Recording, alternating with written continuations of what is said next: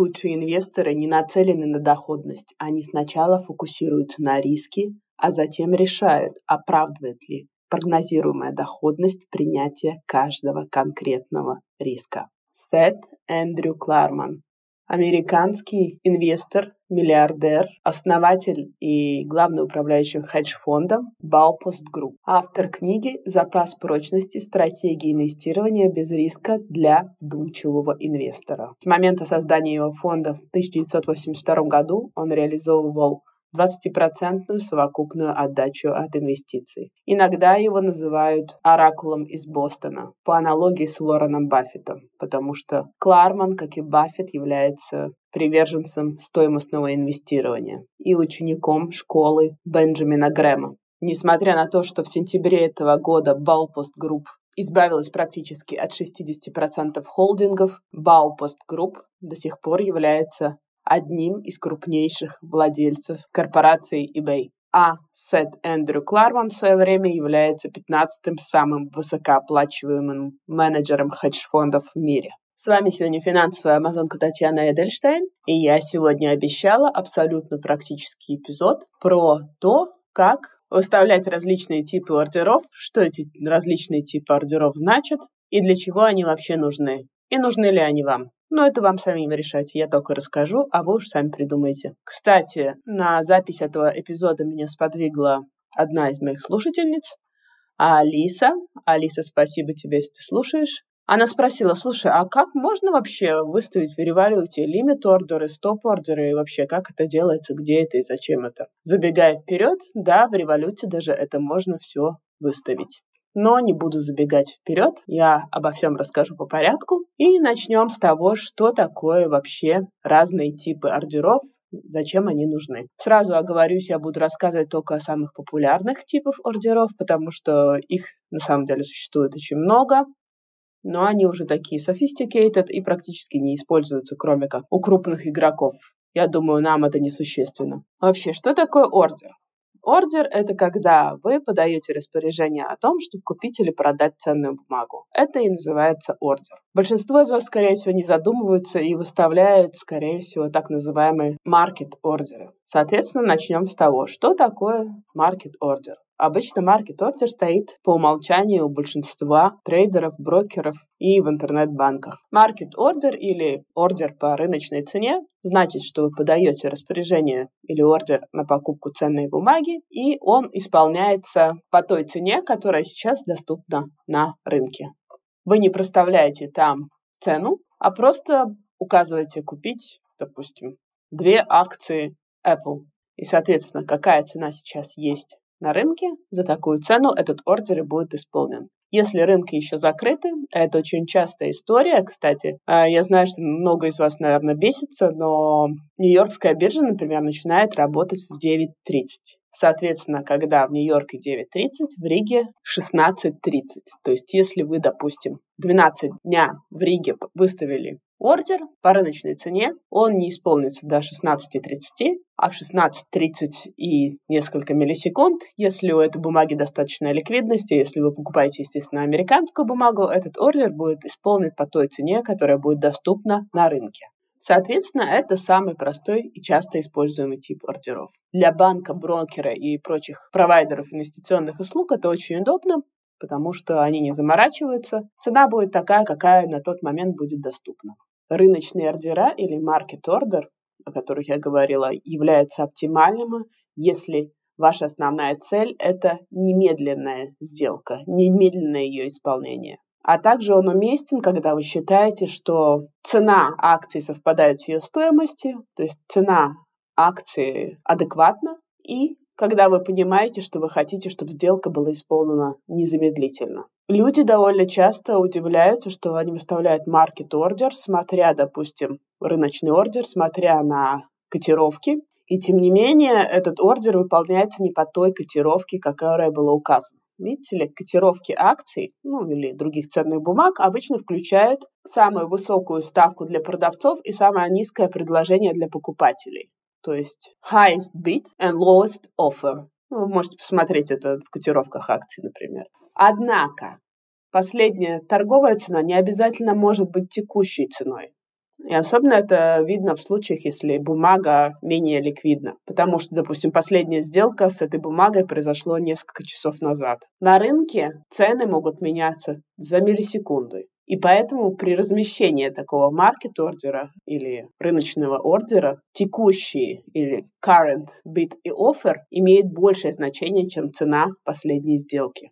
Как правило, рыночные ордера должны размещаться исключительно в часы работы рынка. Почему так? Потому что рыночный ордер, который был размещен когда рынок был закрыт, когда он не работал. Вот это, например, тот случай, о котором я говорила ранее. Если вы в 12 дня по Риге выставили ордер по рыночной цене, а реально он исполнится начиная с 16.30 при открытии Нью-Йоркской биржи, если мы говорим об американских бумагах как, например, это происходит в революте. Соответственно, вы попадаете на риск, что этот рыночный ордер, который вы разместили, когда рынок был закрыт, будет исполнен, соответственно, при следующем открытии рынка, то есть в 16.30. И цена может быть значительно выше или значительно ниже той цены, которая была при закрытии рынка. Ну, цена закрытия как бы между этими рыночными сессиями на цену может повлиять множество факторов. Не знаю, рано утром уволился их CEO, или там, не знаю, на токийской бирже что-то произошло, что повлияло на американскую биржу, или там на деятельность этой компании. На азиатском рынке много чего могло произойти, который живет еще там 10 часов перед нами. Соответственно, еще раз суммируя все, что я сказала, рыночные ордера или market order подходят для тех, кто хочет незамедлительного исполнения сделки.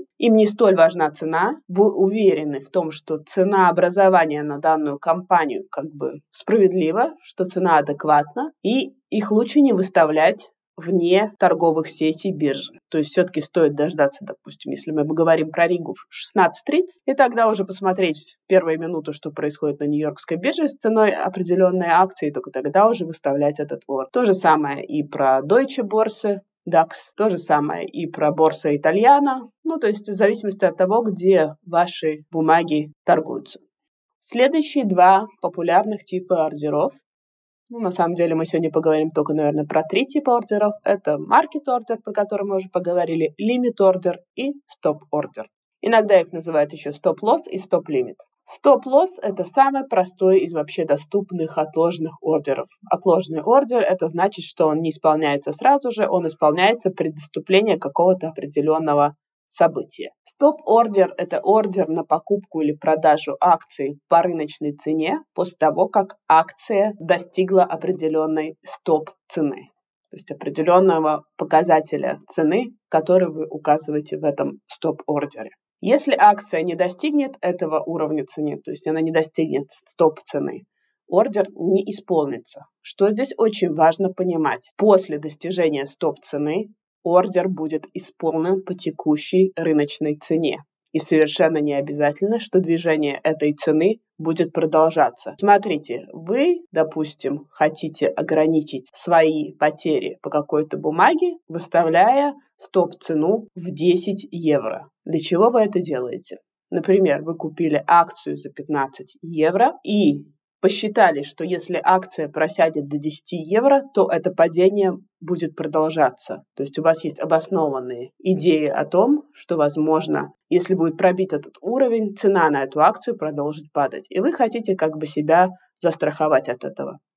Вы выставляете стоп-цену в 10 евро, и как только достигается цена в 10 евро, ваш ордер исполняется.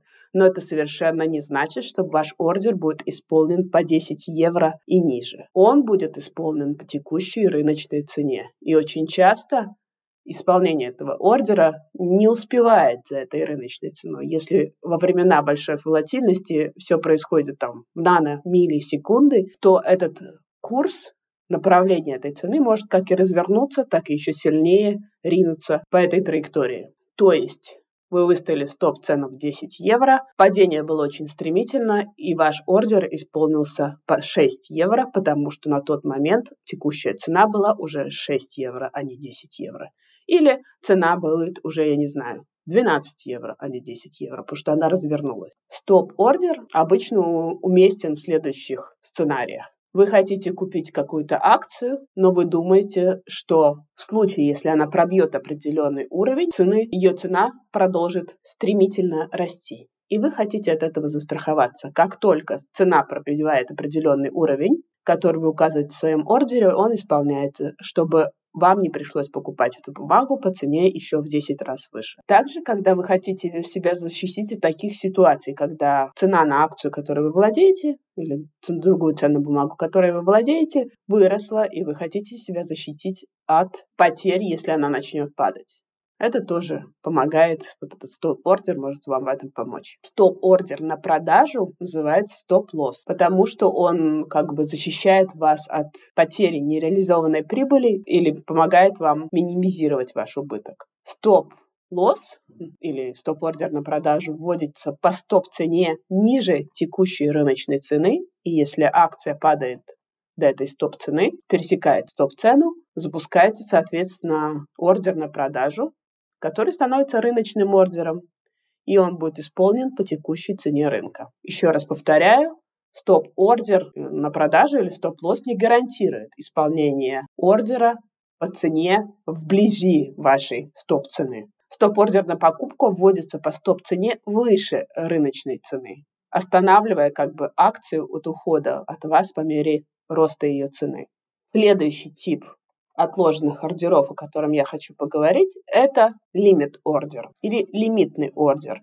Лимитный ордер – это ордер на покупку или продажу акций с ограничением на максимальную цену, подлежащую оплате, или минимальную цену, которую необходимо получить. То есть это называется лимитная цена, limit price, или предельная цена. Если ордер будет исполнен, он будет исполнен только по указанной предельной цене или лучше этой цены. Однако здесь нет никакой гарантии исполнения. Так же, как и в случае со стоп-лоссом. Если не достигается определенный критерий, ордер не будет исполнен. Лимитный ордер или лимит ордер, он может быть уместен, когда вы думаете, что вы можете купить акции по цене лучше, то есть ниже, чем настоящая котировка или продаешь акцию по цене выше, чем текущая котировка, чем то, что есть сейчас на рынке. Смотрите, как это работает.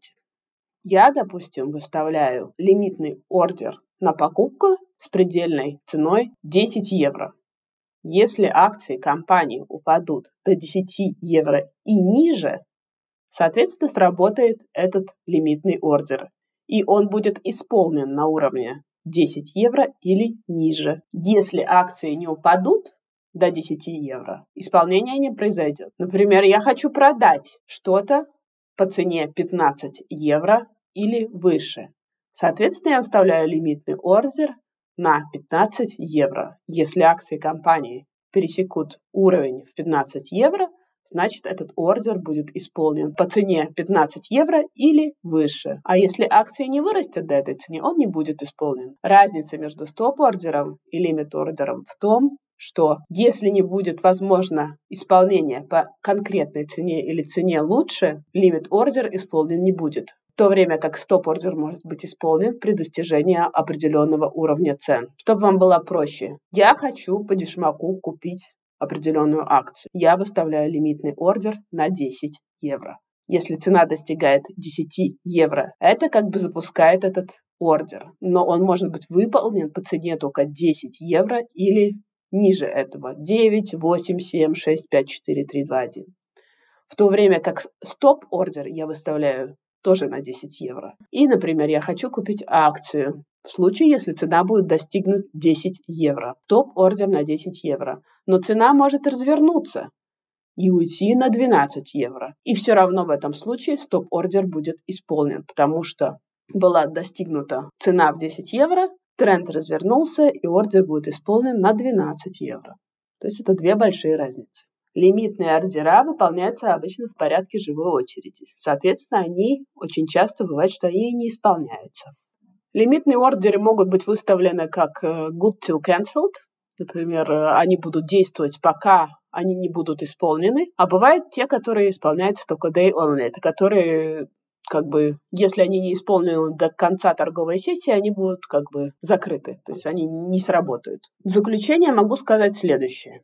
Прежде чем вы соберетесь размещать свою сделку, ознакомьтесь с этими разными способами выставления ордеров. И таким образом у вас будет гораздо больше шансов получить результат, который вы ищете, и гораздо меньше сюрпризов, Возвращаясь к очень практическому примеру, о котором меня спрашивала Алиса. Например, я знаю, что многие из вас пользуются револютом. Повторяюсь, я не являюсь не аффилированным лицом революта, я не имею никакого интереса в революте, я, я такой же простой пользователь, как и вы. Просто для иллюстрации. Я не говорю, что револют хороший, плохой или какой-либо еще где вы можете в революте, например, найти вот эти разные типы ордеров. Вы, соответственно, заходите в Stocks, нажимаете ту акцию, которую вы хотите купить или продать, нажимаете на функцию, соответственно, Buy или Sell, и когда вы нажимаете функцию Buy или Sell, в верхнем правом углу есть синие буковки Market Order и Drop-Down меню. Из этого Drop-Down меню вы можете выбрать другой тип ордеров –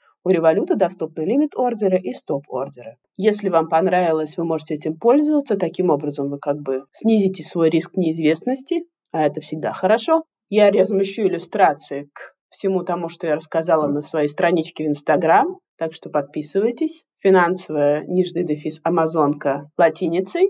Сегодня с вами была финансовая амазонка Татьяна Эдельштейн. Счастливого вам Рождества и удачи!